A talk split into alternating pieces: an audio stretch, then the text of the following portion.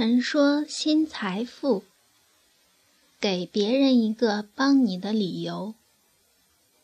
在我读本科的时候，其实就出了一本不太精致的书，叫《大学 Super 法则》，出的册数不多，现在看来也没有太多可读性。倒是工作几年之后，经过漫长的整理，又出版的《大学 Super 法则》。修炼你的大学这本，我还是比较愿意主动推荐给在读大学生的。我本人很相信，再也不会有如此的耐心，像给我那个懒惰安逸的亲弟弟问答咨询一样，耐心的去答复别人家的青年了。原因很简单，书里面的建议和探讨。如何让大学过得更有意义的话题，都是无比真挚的交流，感情、理性兼有的谆谆善诱。我不希望我的弟弟在他年近中年的时候，他再去烦心我的父母。当社会上有无数的坎坷，烦心到我的弟弟的时候，希望他能够从容的面对，不轻易放弃。好玩的是，当时有不太熟悉的亲戚也告诉我说：“你有个妹妹上高中了，多给你妹妹写信。”我就很诧异，也比较委婉地表达了困惑：为什么我要写呢？我的高中老师也有老师的朋友的孩子，高考报考一筹莫展，朋友的亲戚在大学里面寻死觅活，好像很多人。很热衷于去管那些事情，然后拿来咨询我。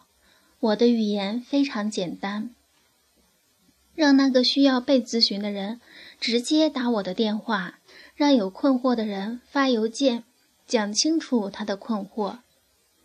对这些朋友，我当然是乐于帮助。大部分是没有意义的交流，因为到最后。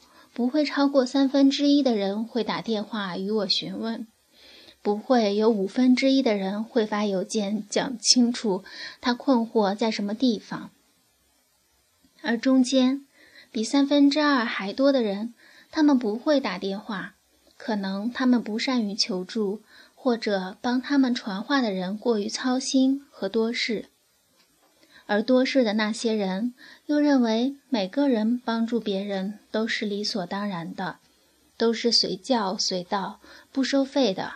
他们真多事啊！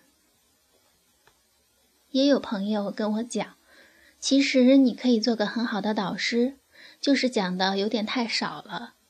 我说我知道啊，我个人可以问心无愧的与那些正在心理咨询从业者相比，说。我是可以及格的，虽然我拿到了执证后还没有开设咨询室。如果一个人既没有诚恳地请教他人，也没有支付专业人员相应的报酬，这个人又不是专业人员的家人挚友，专业的人可以成为导师的人，为何会伸手帮助你呢？是你长得漂亮吗？是你前途无量吗？可即使你长得漂亮又前途无量，那跟专业到可以到做导师的人要不要帮你有什么关系呢？反过来想，如果你长得既不是那么漂亮，也不是那么的前途无量，你也没有诚恳的去请教他人，还没有支付酬金表示对专业对时间的尊重，这样的情况下，真的跑来了一个人，很殷切的要求指导你。